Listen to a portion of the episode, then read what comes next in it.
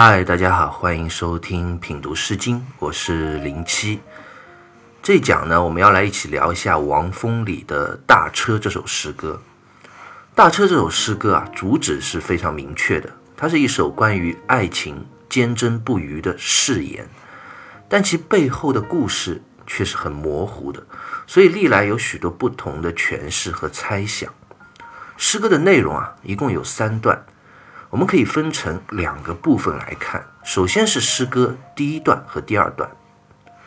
大车侃侃，翠衣如毯，岂不尔思？为子不敢。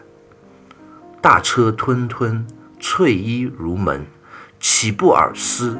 为子不奔。大车侃侃，大车二字啊，毛诗里就解释为大夫之车。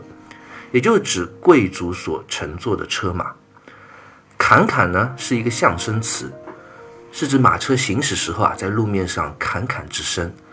那接下来翠衣如毯，翠衣的这个翠字啊，我们从字的结构上就可以看出了，它是由三个毛字组成的。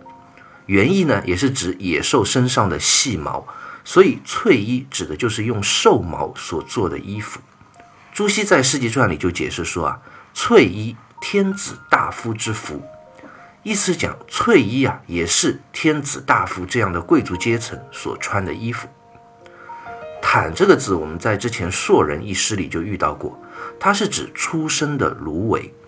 出生的芦苇啊是非常柔嫩的，颜色是青白色的，所以这里其实是指衣服的颜色是淡淡的青白色。诗歌一上来的这第一句啊，诗人就描写了一位坐着马车、穿着翠衣的贵族大夫。那接下来第二段的第一句啊，也是一个类似的描写，只是在画面感受上啊，又更进了一步。大车吞吞，吞吞两个字啊，毛诗里就解释为重驰之貌，也就是指行驶缓慢的样子，车缓缓地从诗人面前经过远去。车上坐的还是那个人，翠衣如门。门这个字原意是指红色的玉，在这里也是指衣服的颜色。那为什么说第二段的第一句在文学画面上更近了一步呢？因为第一段所描述的是车行的声音，侃侃之声，而第二段呢，只是写了车行走的样子。诗人啊，可能已经在路边的某个地方等待多时了，就是为了等这辆车的到来。先闻其声，后见其车，先听见马车从远方行驶而来的侃侃之声，接着再看到它慢悠悠地从面前经过。由此也可见，诗人对车上的这位贵族的感情并不一般，不然也不会早早的就在路边等着他了。那问题就来了，这位在马车上的贵族。他究竟是谁呢？而这位诗人与他之间又是一份怎样的关系？我们就接着诗歌啊，继续往下看。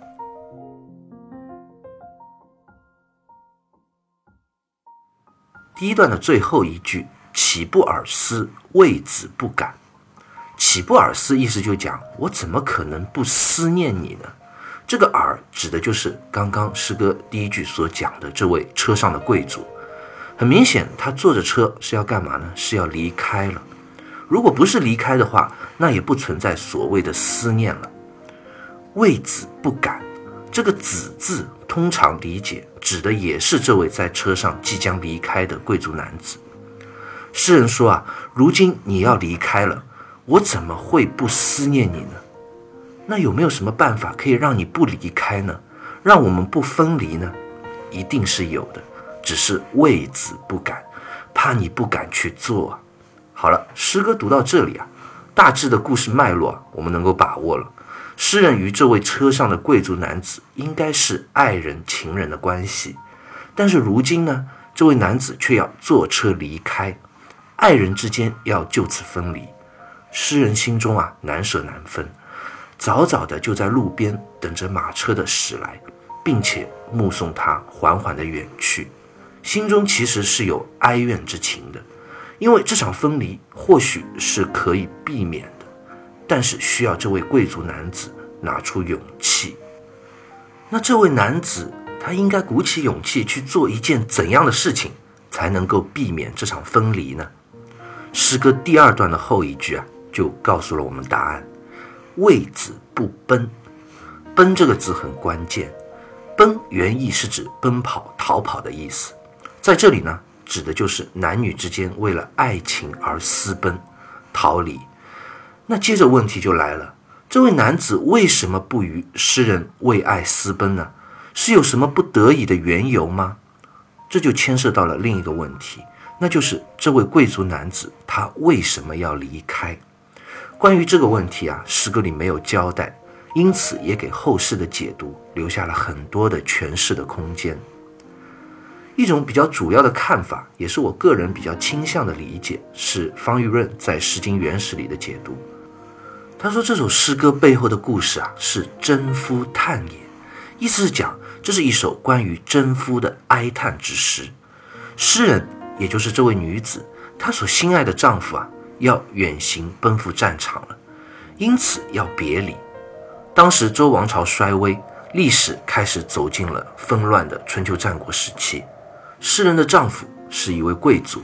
我们在之前的诗歌里啊就解释过，东周春秋早期的战争还主要是贵族的事情，平民啊在战争中只是起到辅助的作用。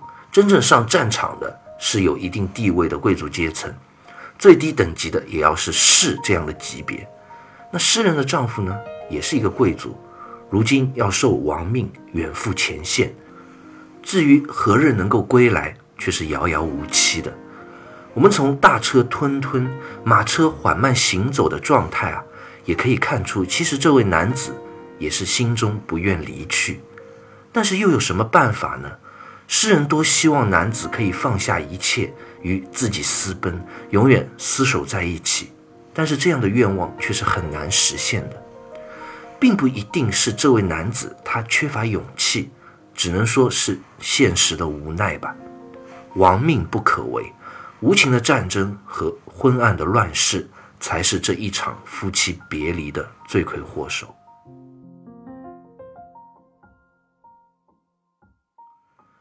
面对丈夫的离开，爱人之间一经别离，各处异地，不知何日才能够再次相聚。但是这场分别并不是爱情的终点，无法阻止诗人对爱人的无限深情。诗歌的最后一段，诗人就诉出了心中所坚定不移的爱情宣言。这一段是文学上的一个升华之笔。如果诗歌没有这一段，整首诗歌就会显得平淡无奇，就是一首普普通通的离别之诗。而恰恰是这最后一笔的绝唱，让诗歌变得凄美感人无比，动人心扉啊！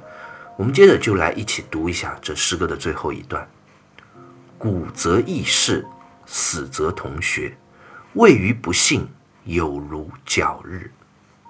古则异世，古这个字啊，它本意是好、善、美的意思。我们读先秦的古书啊，经常会看到。不古两个字，通常呢就是当时诸侯君主啊对自己的一个谦称，意思就是讲我自己啊是一个不怎么好、不怎么善的人，这就类似于我们知道的君王称自己为寡人，也就是寡德之人嘛，就没有什么美德的人。这些当然是谦虚了，我们中国人就是这么有礼貌、有文化，不会碰到谁都说自己特别了不起，是最好的。而“古”这个字呢，在这里。就不是好善的意思了，它就引申为活着的意思。接下来的异世啊，指的就是分居两世。这里诗人就讲到了自己接下来要面临的人生处境了，就是要和爱人各处异地，无法再相依相伴了。而且丈夫前去征战，生死未卜，归期也未知。但是就算活着，我们不能再相处一世，不能再厮守一起了。我也绝不会变心，绝不负你，不会放弃这段爱情。死则同学。王先谦在《十三家一集书》里就讲：“同学者，曰死之誓言。”意思讲，同学指的就是同葬在一个墓穴之中。这里诗人啊，就是在对这份心中爱情的坚定所许下的誓言。我就算是死，也要和你死在一起。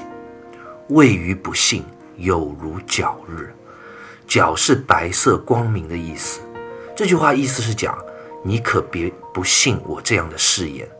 我说着这一切，都有光明的太阳来为我做见证。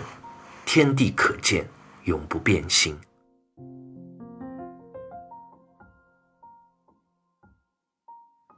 大车这首诗歌啊，读到这里我们就读完了。诗人最后对于爱情的这样一份坚贞的誓言，可以说是非常的决绝的，令人印象极其的深刻。人生的别离啊，无非是生离或者死别。在诗人看来呢，如今与爱人生离，彼此活着的时候就要面临分别之苦，但是我们要死在一起，要葬在一起，我们不要死别。问世间情为何物，只叫人生死相许。